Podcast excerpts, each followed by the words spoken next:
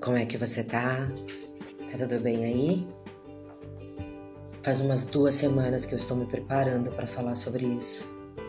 Já escrevi, já joguei fora, digitei, gravei. Mas sempre sentia que estava faltando alguma coisa. Eu acho que é porque eu queria algo moldado, arrumado, como se os meus pensamentos em algum momento fossem assim. Eu vou começar com a primeira imagem que me veio à cabeça: sapatos. Os meus sapatos. Eu observei que durante toda a minha vida, sempre que eu caminho, eu olho para os meus pés. Olho para o chão e mentalmente eu justifico que estou olhando porque tenho medo de cair. Eu caio bastante. Mas na verdade não é nada disso e eu demorei para entender. Precisei viver muitas coisas para entender por que, eu olhava tanto para os meus sapatos. Eu entendi que enquanto o resto do mundo caminha em direção a um objetivo, eu vivo o processo, eu vivo caminhar, as sensações que esse caminhar me traz. Enquanto eu caminho, eu sinto o vento, presto atenção nos mil pensamentos malucos que eu tenho, ideias. E vez ou outra, enquanto eu tô ali nos meus pensamentos, nessa caminhada muito individual, eu levanto o olhar, me deparo com pessoas conversando na rua, crianças correndo, cachorros, às vezes uma briga, às vezes uma risada, às vezes por dois ou três minutos eu saio do meu mundo. Só para prestar atenção naquela história.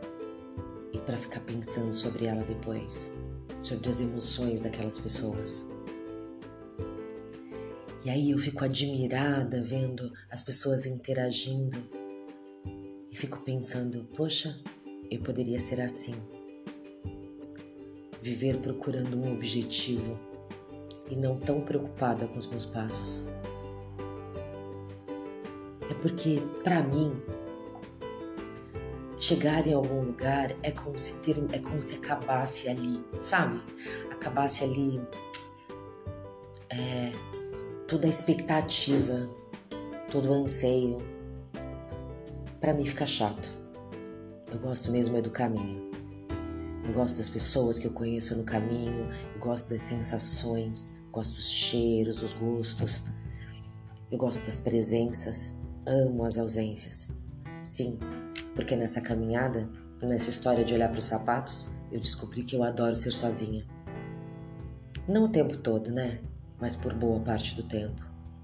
Porque esses pensamentos, essas ideias e essas emoções, essas sensações me acompanham, me preenchem, me ocupam. Então talvez eu goste de ser assim, mas eu demorei muito para entender isso.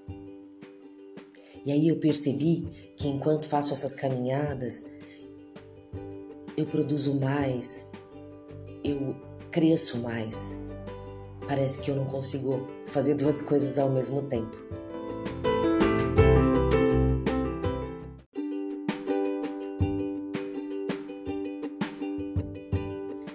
Quando eu falo de caminhar sozinha,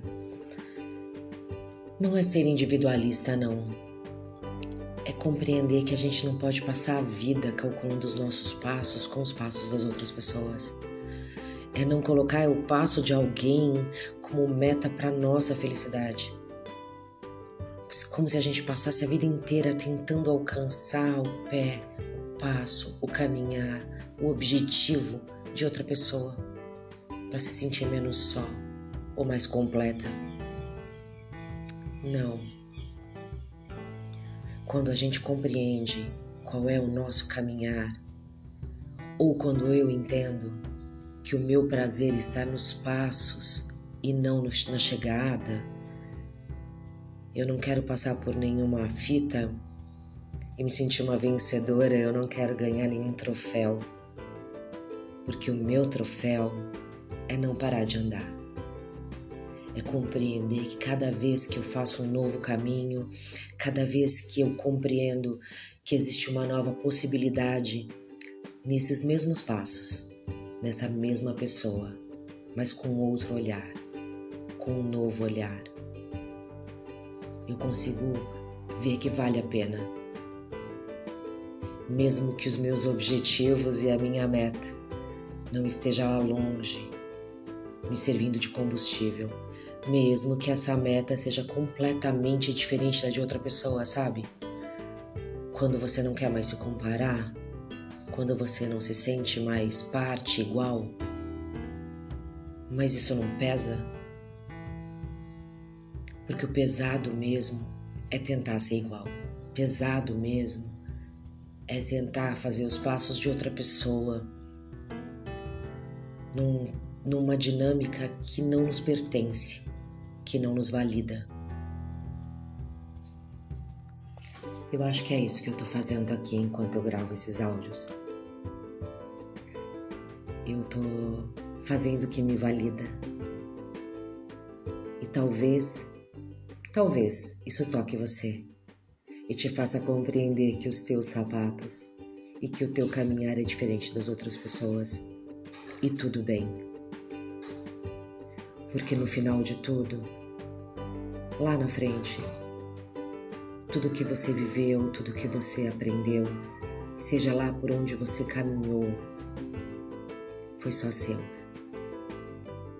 E é essa pessoa que você vai se transformar e que eu estou me transformando é que faz valer a pena.